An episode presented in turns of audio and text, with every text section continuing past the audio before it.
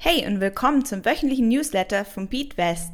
Mit unserem wöchentlichen Update erfährst du kurz und knapp, was diese Woche im Finanzmarkt passiert ist und bekommst zusätzlich hilfreiches Wissen zum Thema Investieren. Aber bevor es losgeht, ganz kurz noch etwas über BeatWest. Wir sind eine Investmentplattform, welches dir mit Hilfe von Wissensaufbau ermöglicht, mit dem Investieren zu starten und dein Portfolio weiterzuentwickeln.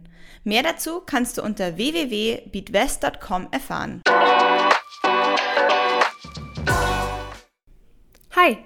Ich bin Lisa von Beatwest und wir schauen uns jetzt gemeinsam an, was auf dem Finanzmarkt los war.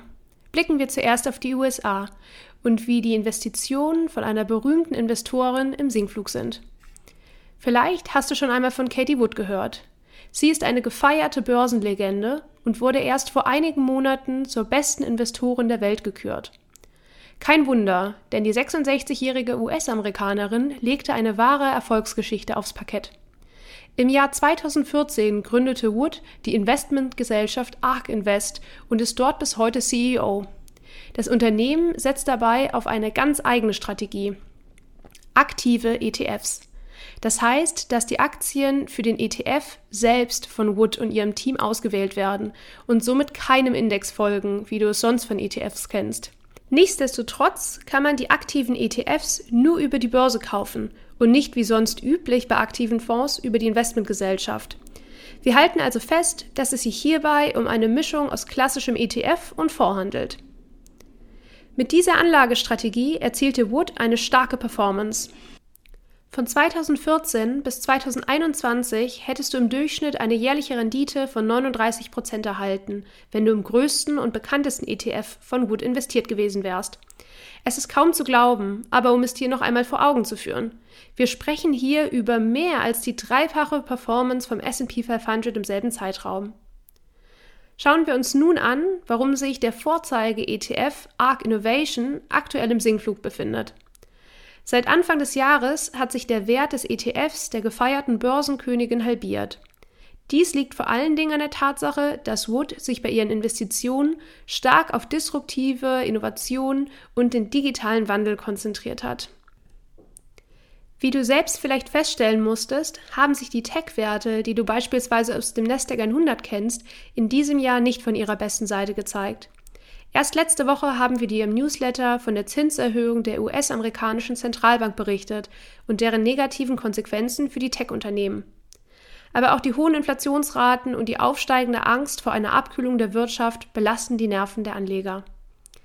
Was können wir von Katie Wood lernen? Niemals nur auf ein Pferd setzen und die Investitionen so weit wie möglich streuen. Auch wenn Technologie unsere Zukunft ist, schließt dies sinkende Aktienkurse nicht aus.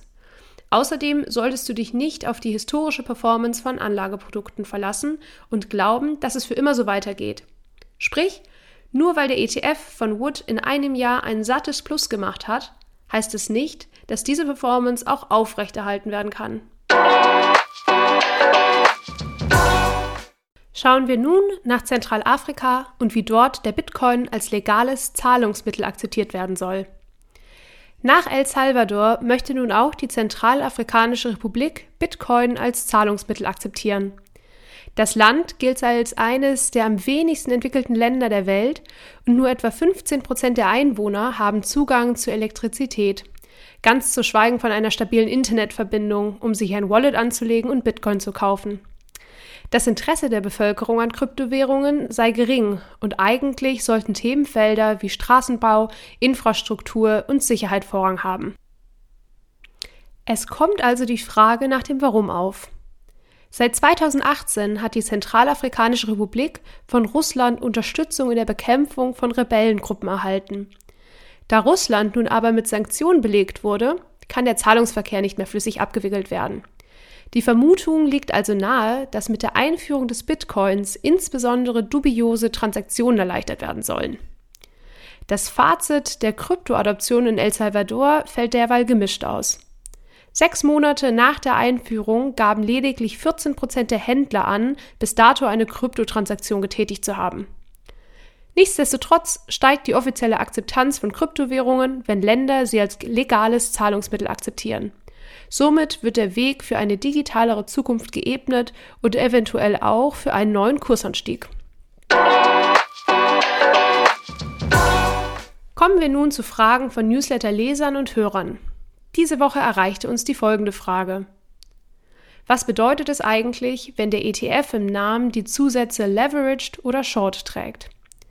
Bei einem Leveraged ETF investierst du in ein gehebeltes Produkt.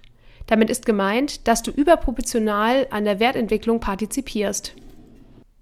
Steigt der Kurs des ETFs beispielsweise um 2% und dein ETF trägt den Zusatz Leveraged mal 4, so steigt der Wert deines ETFs um 8%. Gleiches gilt allerdings auch für den Fall, dass der Kurs um 2% fällt. Der Kursverlust beträgt dann für dich 8%. Du siehst, dass solche Produkte extrem schwankungsanfällig sind und auch unter Umständen zum Totalverlust führen können. Bei ETFs, die den Zusatz Short im Namen tragen, wettest du auf fallende Kurse. Du gehst also davon aus, dass die Kurse des Indizes nachhaltig fallen werden. Wenn der Index beispielsweise an einem Tag 2% dazugewinnt, verliert dein Investment 2% an Wert. Es bewegt sich also genau entgegengesetzt zum Markt. Auch dieses Finanzprodukt eignet sich ausschließlich für sehr risikoaffine Anleger mit sehr guter Produkt- und Marktkenntnis. Kommen wir nun zu den neuen Investmentkategorien. Heute schauen wir uns Fighting Disease und Healthcare an. Der Gesundheitssektor bietet attraktive Investitionsmöglichkeiten, die gut als Baustein zur Portfoliodiversifikation funktionieren können und gleichzeitig eine starke Zukunftsausrichtung aufweisen. Denn es hat nicht erst die Corona-Pandemie gebraucht, um uns aufzuzeigen, wie sehr unsere Leben vom medizinischen Fortschritt abhängig sind. In diesem Feld spielen vor allen Dingen die Erforschung neuer Technologien, die Entwicklung von Therapie- und Diagnoseverfahren sowie die Herstellung von Arzneimitteln eine große Rolle. Die Gründe, warum das Gesundheitswesen auch in zukünftig wichtig für uns sein wird, liegen auf der Hand. Unsere Gesellschaft wird immer älter und ist jetzt mehr denn je auf medizinische Unterstützung angewiesen. Außerdem ist ein steigendes Gesundheitsbewusstsein in der Gesellschaft festzustellen und die Digitalisierung der Medizin treibt das Wachstum der Branche zusätzlich an.